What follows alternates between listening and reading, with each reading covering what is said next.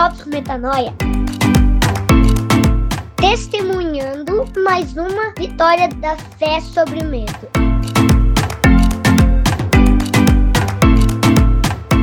Bom dia, boa tarde, boa noite, tudo bem com você? Espero que sim. Eu sou a Mari Moraes e esse é o Drops Metanoia, é um cantinho do podcast, um programa específico que a gente guarda a quinta-feira para ele, para fazer o que a gente chama de combater mentiras.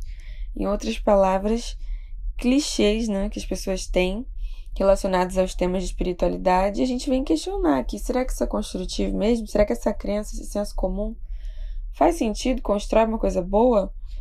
E, e eu sempre gosto de trazer, assim, a, as minhas experiências concretas, a minha vivência do momento. E é muito gostoso trocar com vocês também, ouvir os feedbacks, ver que aquilo ali reverberou. E a gente troca e é maravilhoso. E eu tô muito grata de estar aqui hoje. Espero que você também. Obrigada por nos ouvir. E o tema de hoje, como sempre, né? Assim como eu disse, fala da minha vida, do meu momento presente. O tema é Eu tenho o direito de reclamar. Será? Eu tenho o direito de reclamar. Será? Por que, que eu quero falar sobre isso hoje, né? Porque eu tenho experimentado uma transformação de realidade pautada nesse, nesse ensinamento, né? É, é meio complicada essa história de reclamar, porque tem uma linha tênue, né? entre o desabafar, a importância do desabafar, a importância do não guardar e conversar. Mas eu queria de definir aqui, delimitar bem o tema ao reclamar a esse vício, né? Esse viciozinho que a gente tem de, de ser negativo com aquilo que nos rodeia, né? Do colega de trabalho, do, da comida, do, do, te, do tempo, da cidade e, e, e, é um vício, assim. Eu não sei se eu vivo numa bolha de reclamões, mas eu não sei como é que é do lado daí. Mas daqui é bem comum a gente falar mal de um contexto, falar mal de uma organização, falar, falar, falar. Ou dizer, não aguento mais, ai meu Deus, tô cansada, ai, não aguento mais, que saco, ainda tenho que fazer isso, ainda tenho que fazer aquilo. E isso faz parte do nosso dia a dia. Reclama, a gente reclama até de Deus, né? Não acredito que Deus pediu para fazer isso. Não, não acredito, Deus não mandou fazer isso. E, e cara, essa semana eu precisei passar por uma situação de pressão assim, é, por causa de um trabalho que eu precisei me dedicar uma semana a um trabalho difícil, duro, fora daquilo que é meu escopo, assim, que eu tô acostumada a fazer. E eu não, não gosto de estar em situações de pressão que eu não conheço, né? Se eu conheço a situação, se eu conheço o ambiente, eu sou até boa para lidar com pressão, gente, mas assim, me coloca para fazer um trabalho pela, primeira, pela primeira vez já numa situação de pressão, eu me estresso bastante. E no auge do estresse, como a gente sabe, né? A pressão faz o diamante aparecer. E, e eu comecei a, a semana, até liguei pros meus amigos e falei, gente, não vai dar, não vou conseguir, não, vou, não vai dar, foi muito ruim, eu tô me sentindo muito mal, que isso. Ai, não dá pra mim. E era uma situação que eu já tinha combinado, não tem como voltar atrás, sabe? Eu precisava sustentar até o final.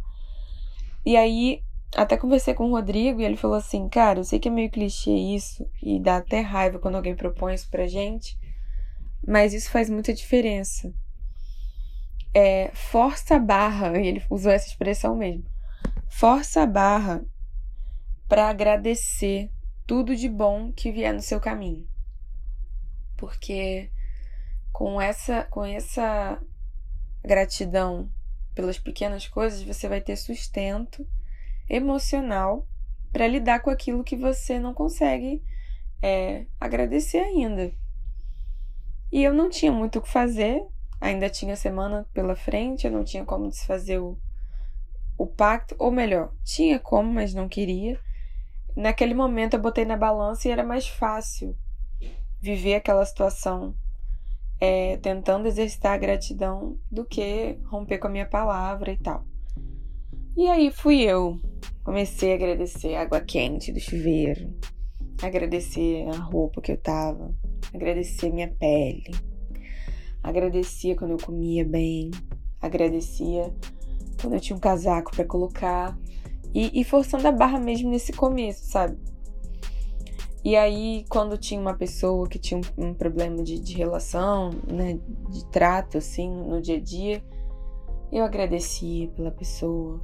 E eu comecei a ficar nesse modo gratiluz aí, que, que até já, já se fala um pouco sobre o perigo da positividade tóxica, né? Mas nesse caso eu estava realmente prestando atenção nas coisas e, ao prestar atenção, deixando a gratidão vir no meu coração. No começo eu forcei a barra, acabou virando uma piada até hoje, né? Tipo, eu continuo agradecendo quando eu tô brava. E, e a semana, a partir daquele dia que eu tomei a decisão, ela não foi leve, mas ela foi bem possível de se atravessar, sabe? Eu consegui dar conta do trabalho, fazer um bom trabalho, deixar uma semente da minha personalidade, eu não me desintegrei, né? E eu adoro o uso da palavra desintegrar para essas situações porque estar íntegro, né? Estar inteiro é você conseguir ser você, ser íntegro é isso.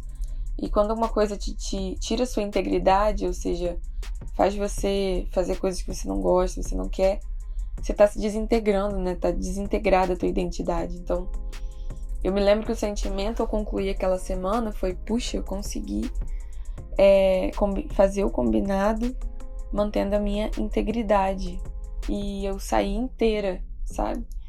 Isso fez muita diferença para mim, porque as coisas terminaram na semana, as relações que tinham tudo para dar errado, as bombas que iam estourar, tudo aconteceu de um jeito mais fluido.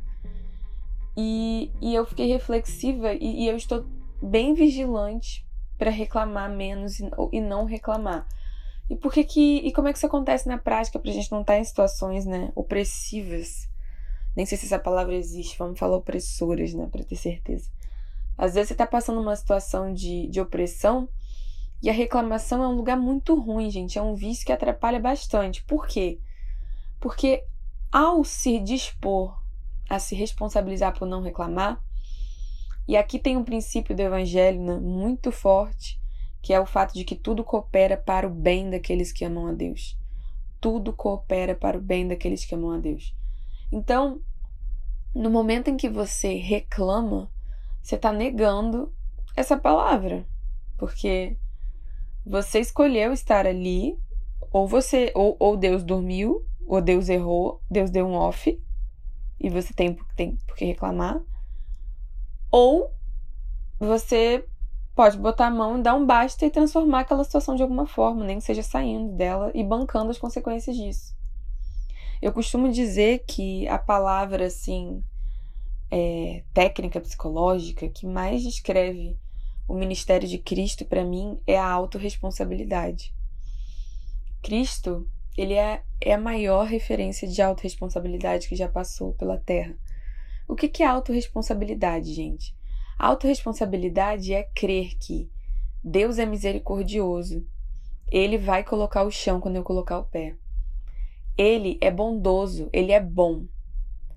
Então eu posso assumir a bronca que eu quiser, que eu crer de assumir, porque ele vai converter tudo em bênção.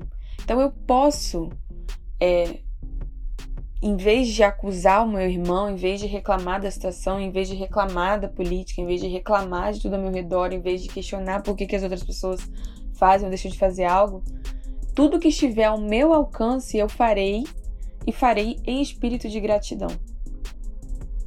E por que, que eu posso fazer isso? Eu sou limitada, eu sou humana. Se eu tentar fazer isso sozinha, sem fé, eu vou quebrar, não tenho o que fazer. Ah, eu não consigo aguentar o peso da sociedade nas minhas costas. Mas se eu creio no poder espiritual, se eu creio na autoridade de Cristo, se eu creio que eu tenho suporte do céu, de falanges de anjos, eu posso assumir no mínimo mais responsabilidades do que a média das pessoas assume hoje. A responsabilidade de não compartilhar a fofoca, a responsabilidade de lavar o resto da louça que, a, que o pessoal não lavou, a respons e as pequenas responsabilidades até assumir, por exemplo, a criação de uma criança que uma pessoa, o pai, abandonou. Então, O cristão, ele serve de forma abundante porque ele tem uma fonte sobrenatural, de modo que a reclamação, ela nunca se sustenta. Porque, porque a lógica é meio assim, cara, Deus te deu poder ilimitado para fazer aquilo que você quer, se você crê de fazer. Então, ou você faz, ou você dá lugar para outro fazer. Ficar reclamando no deserto, ficar murmurando no deserto, é o que irou, sabe? É o que ira Yahvé. E, e trava tua vida e a vida dos irmãos, né? Porque fica todo mundo ali numa mentira coletiva de que ninguém ali é responsável, tá todo mundo sendo vítima e as coisas seguem em sofrimento e ninguém fala a verdade, que tá todo mundo ali por escolha. E em especial você que conhece o evangelho tá por, mais por escolha ainda, porque você é livre. Você é livre seja para ressignificar uma situação difícil, se manter nela, abençoando e nutrindo quem quer que seja, como é livre também para bater o pó das sandálias no pé e ir embora. Então ficar reclamando é a pior das alternativas, porque você não abençoa e nem liberta, entendeu? Não abençoa e não exerce a autoridade de ir que Deus deu aos discípulos de Jesus. Então, eu queria contar para vocês que assim, minha experiência física, as relações que eu construí, especialmente essa semana que eu tô comentando, elas foram totalmente transformadas quando eu fiz um jejum de reclamação, fiz um jejum de murmuração. E eu queria te convidar e te falar que se você sabe que você é filho de Deus, você não tem direito de reclamar. Você tem autoridade para realizar o que quer que seja gostem ou não gostem, e sustentar isso diante do Eterno no dia que te for perguntado. Tá bom? Até a próxima!